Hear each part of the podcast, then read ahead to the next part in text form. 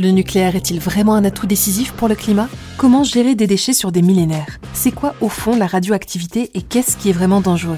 Le Mac Futura est de retour pour répondre à toutes vos questions sur les défis d'aujourd'hui et de demain. Découvrez notre dossier inédit Le nucléaire peut-il vraiment être écolo dans notre nouveau numéro. Rendez-vous sur ulule.fr pour commander votre exemplaire.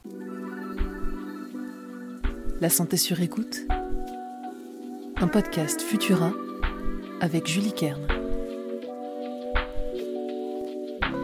Bonjour, c'est Julie, chef de rubrique santé chez Futura. Bienvenue dans ce nouvel épisode de la santé sur écoute. Aujourd'hui, on discute ensemble de la liste noire des médicaments qui vient d'être publiée par l'organisation Prescrire.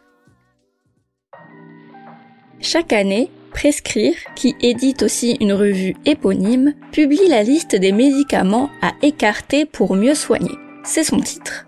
L'organisation indépendante s'appuie sur un large réseau de relecteurs, tous professionnels du médicament ou de la santé, qui épluchent toutes les données qui sont publiées sur les médicaments qui ont une autorisation de mise sur le marché.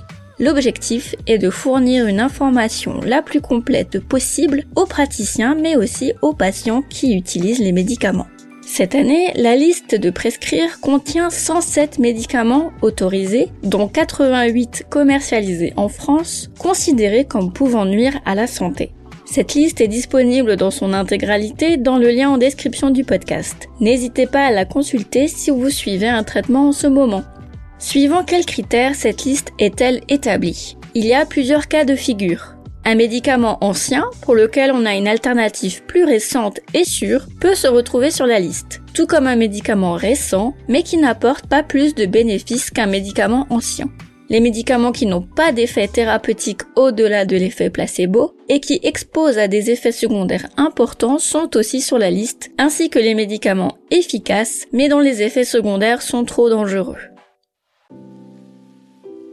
Le nerf de la guerre, c'est la balance bénéfice-risque. Elle est établie pour tous les médicaments dès les essais cliniques. Les médecins contrôlent que le médicament qu'ils testent est efficace, mais aussi qu'il n'expose pas les patients à des effets secondaires qui pourraient dégrader encore plus leur santé. Prenons un exemple un peu caricatural. Un médicament qui guérit le cancer du sein au prix de seulement quelques maux de ventre a une balance bénéfice-risque favorable. En revanche, un médicament qui soulage les maux de tête mais qui provoque une hémorragie interne a une balance bénéfice-risque défavorable. Dans la réalité, bien sûr, elle est beaucoup plus difficile à établir. La balance bénéfice-risque peut changer en fonction de l'âge, du sexe, de la présence d'autres maladies ou de la dose prescrite. C'est pour cela que Prescrire actualise tous les ans la liste. Comme je ne peux pas vous citer les 107 médicaments présents sur la liste noire, je vous propose de voir quels sont les trois médicaments qui ont intégré la liste cette année.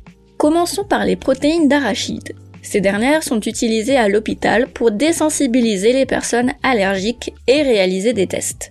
Si les protéines d'arachide sont sûres et efficaces à l'hôpital, elles exposent les allergiques à des réactions graves nécessitant de l'adrénaline quand ils les utilisent à la maison au quotidien. C'est pour cela que les protéines d'arachide intègrent la liste cette année. Le Roxadusta, connu sous le nom de Evrenzo dans les pharmacies, n'est pas plus efficace que les médicaments précédents de la même famille pour soigner l'anémie. De plus, il induit plus d'effets secondaires et augmente même la mortalité chez certains patients. Son utilisation est donc déconseillée.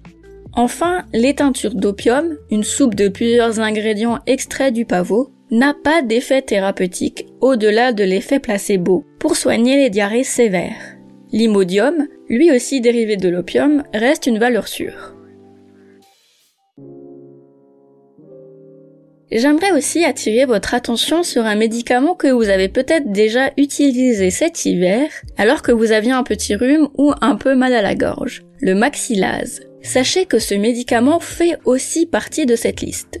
Alors il n'a pas l'air dangereux de prime abord, mais son principe actif, l'alpha-amylase, n'a aucune efficacité prouvée contre les maux de gorge. De plus, elle peut provoquer de graves réactions allergiques et des réactions cutanées de type prurite, urticaire ou rache au niveau de la bouche. Le maxillase n'a pas intégré la liste cette année, mais comme c'est un médicament plutôt courant, je voulais le mentionner. La liste de prescrire est publiée à titre indicatif.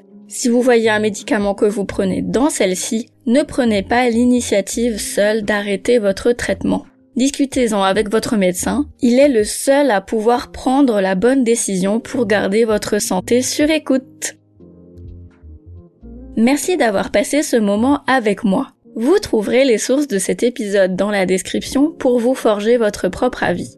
N'oubliez pas que les informations partagées pendant cette capsule audio ne se substituent pas à un diagnostic médical émis par un médecin. Si vous avez le moindre doute concernant votre santé, n'hésitez pas à consulter un professionnel. Pour nous soutenir et améliorer notre visibilité, abonnez-vous et partagez ce podcast autour de vous. On se retrouve la semaine prochaine pour un nouvel épisode de la santé sur écoute. À très vite!